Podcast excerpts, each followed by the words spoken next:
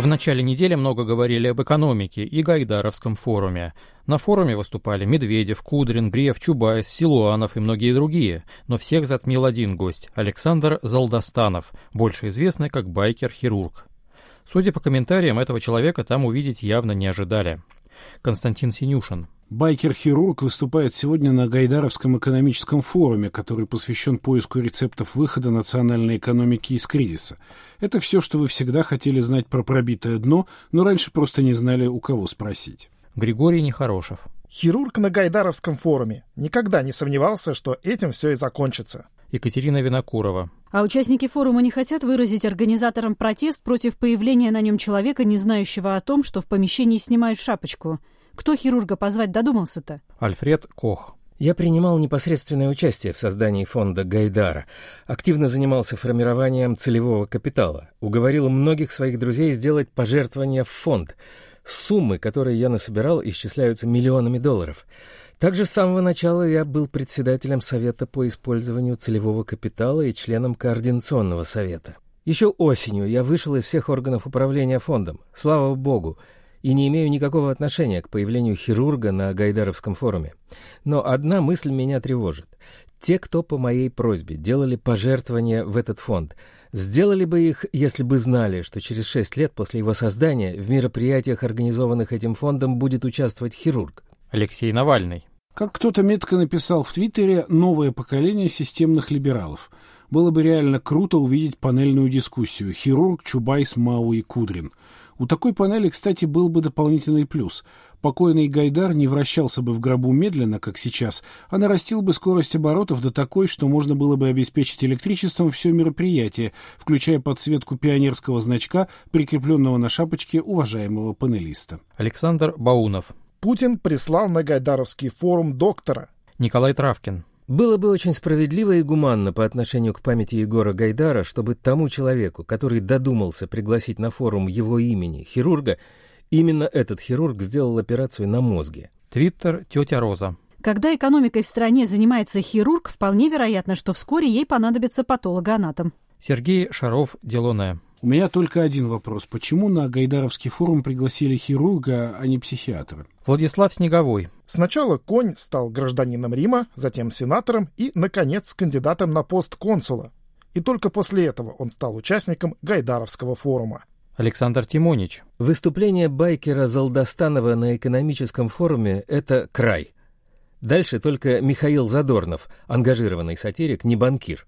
Или Хрюша со Степашкой. Твиттер «Санкционный фрукт». Надеюсь, Гайдаровский форум закончится крестным ходом. Иначе зачем это все? Александр Осовцов. Думаю, что выступление байкера-хирурга на Гайдаровском форуме не эксцесс и даже не симптом того, что происходит с форумом и его организаторами.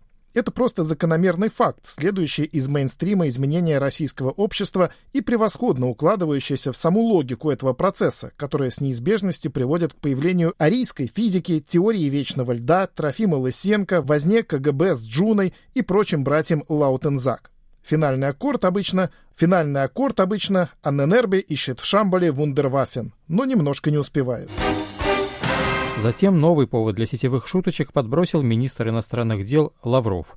Выступая на очередной пресс-конференции, он разразился обвинениями в адрес американских дипломатов. Уже не говорю о том, что помимо шпионажа дипломаты посольства США неоднократно были замечены участвующими в митингах нашей оппозиции, в антиправительственных митингах, несанкционированных митингах в том числе и в переодетом виде. Делайте выводы сами. Пресекалась разведдеятельность американских представителей, работавших под дипломатическим прикрытием. Был известный эпизод, когда переодетый дипломат в парике и с накладными бровями проникал в здание посольства США, отказавшись предъявить удостоверение сотруднику безопасности, ударил его. Слова Лаврова в Твиттере и Фейсбуке успели сопроводить кадрами едва ли не из всех известных фильмов с переодетыми мужчинами, от «Тутси» и «Некоторые любят поговорить» погорячее до «Здравствуйте, я ваша тетя» и «Джентльменов удачи». Наталья Маршалкович. Он также сообщил, что американские представители надевали парики и переодевались в женщин, чтобы попытаться проникнуть на российские объекты. Ну ок, сценаристы выпили по 300. Андрей Мальгин. Сто тысяч американских дипломатов переоделись в хипстеров и вышли на Болотную площадь. Рустем Адагамов. Интересно, переодетым в кого? В ОМОНовцев, что ли? Твиттер Карл Маркс. У меня во дворе переодетые дипломаты пьют водку под окном. Видно, что американцы не закусывают. Андрей Пятов. Американские дипломаты, переодетые в российских чиновников, воруют деньги из бюджета РФ и выводят их в офшоры. Дмитрий Гудков. Осталось подождать совсем немного, и пост министра Лавров раскроет главный секрет. Это именно дипломаты США переодевались ОМОНовцами и громили митинги. Именно они проникли в Думу, переодевшись Яровой. На одной волне с Лавровым выступил и сам Владимир Путин. Он заговорил о несостоятельности компромата, якобы собранного на Дональда Трампа, и заявил следующее. Трамп приехал и тут же побежал встречаться с московскими проститутками. Это человек, во-первых, взрослый уже, а во-вторых, человек, который, ну, не всю жизнь, но многие годы занимался организацией конкурсов красоты, общался с самыми красивыми женщинами мира. Вы знаете, я с трудом могу такое представить, что он побежал в отель встречаться с нашими девушками с пониженной социальной ответственностью, хотя они, безусловно, самые лучшие в мире, безусловно, но сомневаюсь, что Трамп клюнул на это. Забавный эфемизм о девушках с пониженной социальной ответственностью тоже породил много шуток. Матвей Алексеев. Баба Варя уже не могла быстро произнести низкий уровень социальной ответственности, поэтому по привычке крикнула молодой соседке «Шалава!». Твиттер «Прошлогодний лимонад». После третьего мохито Наташа внезапно ощутила резкое падение собственной социальной ответственности и полезла на барную стойку. Твиттер «Тапас энд Танго». Кстати, вместо покойного журнала «Флирт» можно теперь издавать журнал «Пониженная социальная ответственность». Глеб Павловский. Владимир Владимирович, конечно, сила, но для спичрайтеров социальная ответственность бизнеса убита. Станислав Белковский. А как соотносится социальная ответственность с сексуальной ответственностью? Таня Фельгенгауэр. Получается, что теперь нужно говорить с Блэк Джеком и девушками с пониженной социальной ответственностью. Так что ли? Михаил Крутихин. Депутаты Госдумы поначалу обрадовались тому, что Путин назвал российских проституток лучшими в мире, но потом задумались о том, как повысить свою социальную ответственность. Сергей Марков. Все, теперь с пониженной социальной ответственностью новый мем в значении «а по сути проститутки». Все-таки президент России крутой, и Трампа защитил так, что не придерешься, но всем понятно, мужик поддержал мужика. Алексей Табалов. Ой, ты чё, оказывается, у нас Путин специалист по проституткам. Видимо, у них на пару с Лавровым, который специалист по переодеваниям в женщин, какие-то критические дни настали? Владимир Милов. Путин вообще идеальный клиент для доктора Фрейда, но его коммент по проституткам просто на отдельную монографию потянет. Степан Демура. Противно, конечно, слушать, но стоит признать, что, похоже, в проституции Путин разбирается гораздо лучше, чем в экономике. Гасан Гусейнов. Трудно одновременно быть специалистом по проституткам, по найму проституток на смежную работу, по международным отношениям, по морали и по связям с общественностью. И все это без отрыва от основного производства. Карина Орлова. Вопрос остался только один. Почему Владимир Путин уже четвертый раз возглавил рейтинг самых влиятельных людей списка Forbes, а его филиппинского коллеги Родриго Дутерте там еще нет? Дмитрий Бавырин. У Сиятельного довольно казарменный юмор, это не новость. Но с мягкой силой сегодня не сложилось. Выдерните его фразу «наши девушки самые лучшие» из контекста местечковой иронии и переведите на сухой язык английского новостного заголовка. Получится «Владимир Путин, двоеточие, наши проститутки самые лучшие». Это даже не Родриго Дутерте, это уже Пабло Эскобар. Но перейдем к серьезной теме. 17 января Европейский суд по правам человека присудил компенсацию семьям, которым не удалось установить детей из России из-за вступившего в силу так называемого закона Димы Яковлева. Многие комментаторы поспешно решили, что речь идет чуть ли не об отмене закона. Эдуард Глезин. Европейский суд по правам человека признал незаконным антисиротский закон подлецов. Это решение почти совпало с четвертой годовщиной со дня проведения грандиозного марша против подлецов, который прошел 13 января 2013 года. Все-таки не зря выходили. Константин Боровой. Российские власти – детоубийцы. Теперь и ЕСПЧ это признал. Владимир Рыжков. Закон Димы Яковлева, или по-другому закон подлецов, должен быть отменен. С самого начала было ясно, что закон грубо нарушает ратифицированную Россией Конвенцию ООН о правах ребенка, основной принцип которой, что права и интересы ребенка важнее и выше государств и границ. Нет ничего выше прав ребенка на семью, здоровье и счастье. Миша Янович. Уже четыре года стыдно. Сколько тысяч детей за последние четыре года, вместо того, чтобы жить в семьях, остались в казенных детских домах?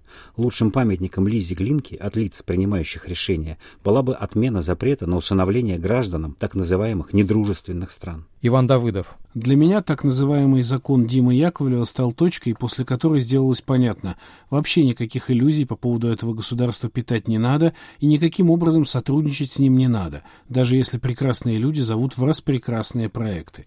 Ну, то есть не то, чтобы и до того оставалось особенно много иллюзий, но это был момент наступления окончательной определенности. Но, подозреваю, и в большой истории он стал ключевой точкой, потому что после него можно творить уже вообще все, что угодно.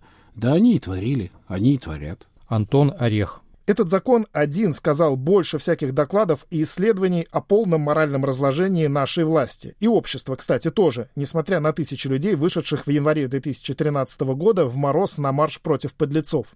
Большинство, как тогда, так и теперь, поддерживает в России все формы духовного людоедства. И я считаю такой же гадостью устраивать какую-то торговлю вокруг списка Магнитского. Потому что мы в ответ на санкции против своих душегубов наказали собственных детей. О чем здесь дискутировать и чего вообще от Америки требовать? Судьбы детей, которых тогда могли усыновить американцы, но не успели, уже не изменишь. Многих приятно удивила и омбудсмен Татьяна Москалькова. Она назвала решение ЕСПЧ взвешенным. Юрий Самодуров.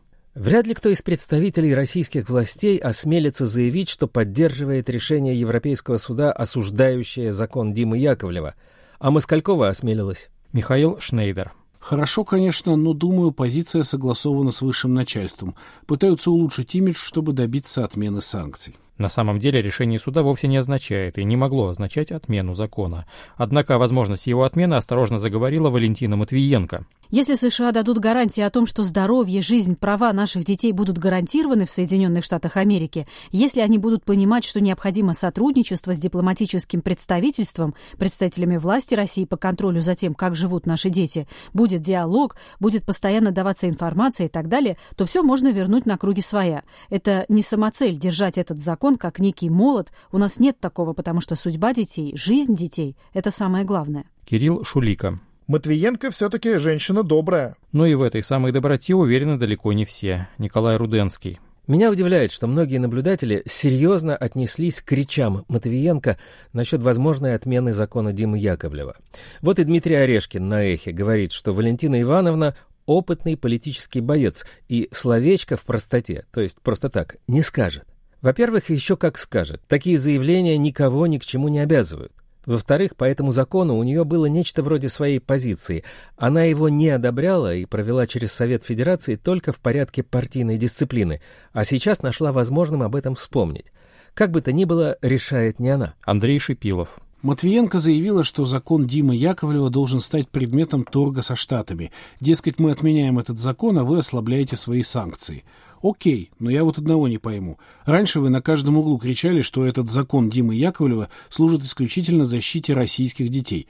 Что же получается? Россия готова оставить своих детей без защиты в ответ на снятие санкций? Анатолий Несмеян. В реальности власть готова торговать законом, что лучше всего показывает. Как раз судьба детей ее беспокоит меньше всего. Закон и принимали лишь для того, чтобы затем предложить обменять его отмену на послабление для себя любимых. А дети проходят по разряду шахтеров Донбасса. На них точно так же всем глубоко из колокольни.